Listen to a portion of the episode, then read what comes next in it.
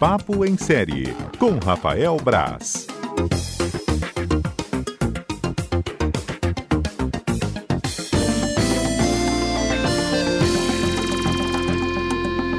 Rafael Braz, boa tarde, tudo bem? Boa tarde, Flávio. Boa tarde, ouvintes do CBN Cotidiano. Tudo bem? Que bom. O que, que você tem de cringe aí, Rafael, que você poderia. Eu sou muito público? cringe, mas é porque, por exemplo, como você estava falando, né?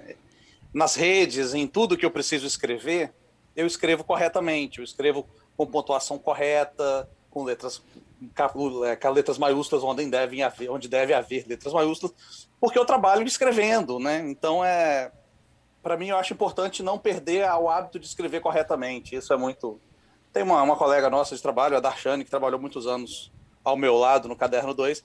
Ela ficava brava quando eu no, no WhatsApp mandava ponto final nas coisas. Ela achava que eu estava brigando. Eu falava, não, é não estou brigando, é porque eu escrevo assim mesmo.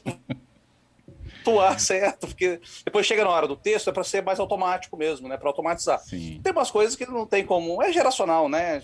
Café da manhã, óbvio que eu vou tomar café da manhã. Por que eu não tomaria café da manhã? Eu não entendi essa do café da manhã até agora. Você tem resposta? Não, mas é, é, é, é conflito geracional. É para você. O que você gosta, eu vou falar que é ruim. É mais ou menos isso, pelo tá que eu percebi já. E é assim, era. Foi assim com os nossos pais, provavelmente, quando a gente era, era adolescente, era pós-adolescente um pouco, e vai uhum. ser assim nas próximas gerações mesmo. Eu acho divertido. Não uso Boa. o termo, prefiro chamar de vergonha alheia ou de constrangedor, dependendo do que for a situação. Mas é, é geracional mesmo, toda, toda geração tem o seu. Eu acho interessante ficar por dentro e conhecer e entender, principalmente. Isso aí, boa, Braz.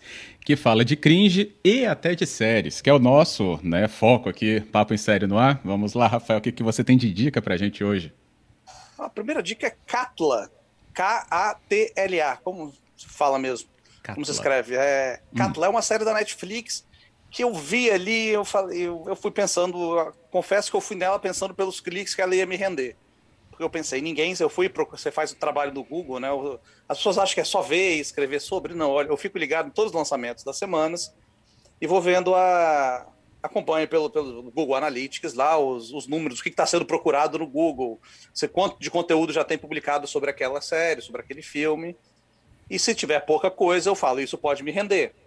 Né? Claro que os, mais, os maiores eu faço de qualquer jeito, mas essas séries mais desconhecidas, filmes, eu faço dessa forma.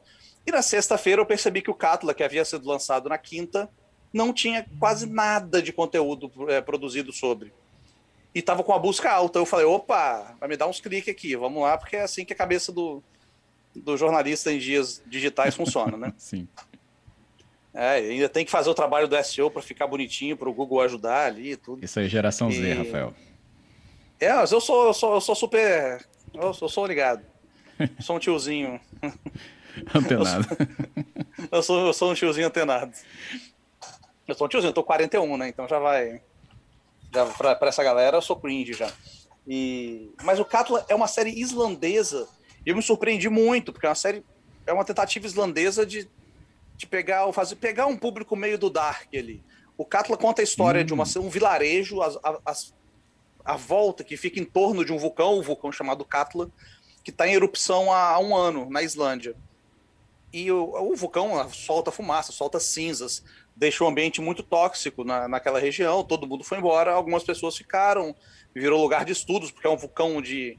É, é, um, é uma geografia complexa que tá, talvez a gente não entenda muito bem, porque a gente não tem nem vulcão, nem vulcões, nem geleiras aqui no Brasil. É um vulcão que fica em uma geleira. É uma coisa muito, muito doida e é visualmente impressionante. É lindo. Os cenários da série são lindos.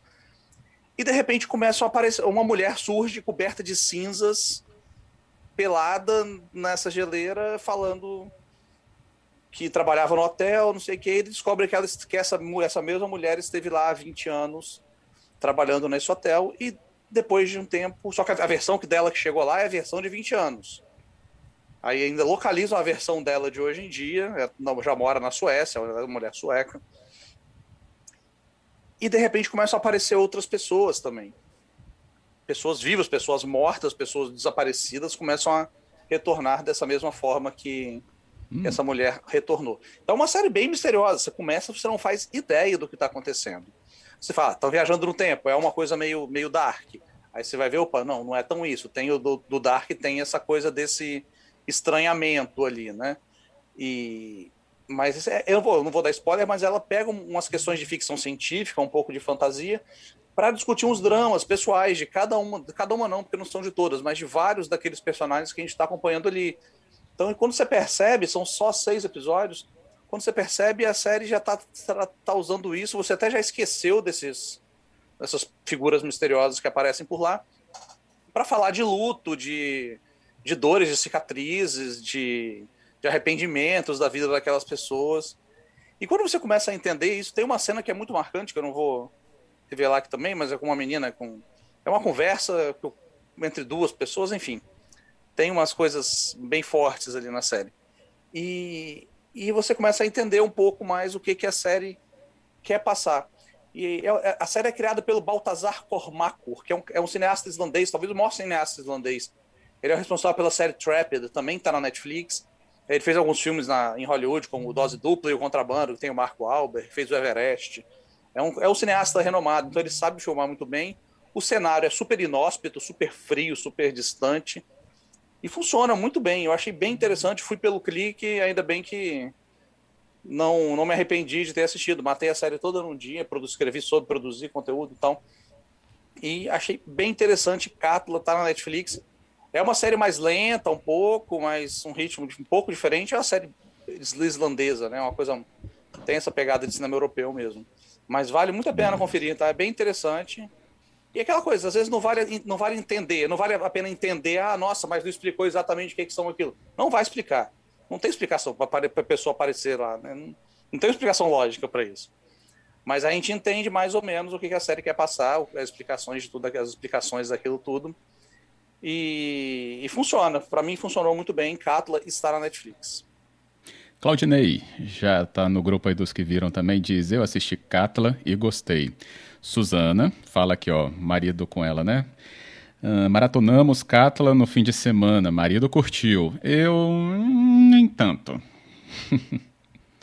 é, não, não, é, não é uma série tão fácil assim, não. Às vezes a pessoa pode ir esperando algum, alguma coisa diferente e é uma coisa mais normal, uma coisa mais padrão, né? E ela tem umas coisas bem peculiares ali. Eu achei bem interessante, gostei. E outra dica? Outra dica estreia nesta quinta-feira, né? Na sexta, mas quinta-feira, às 9 horas, já está disponível no, no, Amazon Prime Video, Manhãs de Setembro, a série com a Lineker, cantora. E. Cara, a hum. série são cinco episódios, muito legal. Ela vive uma mulher trans que é, tem, tá se dando bem na vida, conseguiu ter um emprego, tem um apartamento, tá, a vida dela está começando a, a, a caminhar bem Aí um, aparece uma lady, a outra mulher, que fala que com um filho delas de uma noite que elas tiveram há muito tempo, quando ela quando a Cassandra, que é a personagem da Lynn, que ainda respondia por Clovis. E, e a série é, é, muito legal porque o conflito da série não é o fato da Cassandra ser uma mulher trans. Isso é uma característica da personagem. A, a, o conflito da série é, tem toda uma questão de, de família, paternal, de sociedade, de de empregos, de a, a lei de ter emprego. A série é muito legal, ela discute as coisas de uma maneira muito, muito natural. Não, não tem a figura do, do gay trágico, da trans trágica, né? É uma série que normaliza os corpos LGBTQIA+. E eu acredito que está sendo lançada nessa sexta-feira justamente porque a gente está no mês do orgulho, né? LGBTQIA+, que é, se não me engano, no dia 28 que se comemora. A série vai estrear no dia 25, a 28 é a segunda, a série estreia na sexta. E muito legal, muito legal a forma como a Amazon está tratando esse, esse, esse, tipo de conteúdo é, de forma bem natural, como tem que ser. Né? São pessoas como, como todo mundo que fazem parte da sociedade, têm a vida como todos nós mesmo. Muito legal, recomendo pra caramba que assistam Manhãs de Setembro. Ela fica conversando. Manhã de Setembro é a música da Vanusa, né? Cantora que fez sucesso nos anos hum, 70. Lindíssima. E ela fica, ela fica conversando. A música é muito bonita, inclusive. Sim. Eu não conhecia, eu confesso que eu não conhecia a música. É e ela fica tendo conversas imaginárias com a, com a Vanusa, né? O, o que a Vanusa faria. E nisso li, le, me lembra até muito um livro do Nick Hornby, que é um autor inglês que eu, que eu gosto muito, que o menino fica conversando, o Islam, o menino fica conversando com Tony Hawk, que é o ídolo dele, skatista famoso. Então, até nessa estrutura, é uma coisa bem pop, bem divertida, assim, tem um texto de humor legal. Bem legal, estreia nesta quinta barra sexta-feira no Amazon Prime Video, vale muito a pena, amanhã de setembro. Show, beleza. Só para você responder sim ou não, João, vai, é, Braz, vale a pena colocar Elite em dia para a quarta temporada? João, eu confesso que eu abandonei depois da segunda, eu nunca, nunca vi nem a terceira, cara. É, confesso, as pessoas gostam muito, né? Eu, eu, eu não, não, me empolguei tanto, achei muito. Começou a entrar numa pegada muito juvenil, muito, muito, muito juvenil, e eu comecei a ter mais coisas para ver, acabei abandonando Elite. Mas as pessoas gostam. Tá. É porque você é cringe.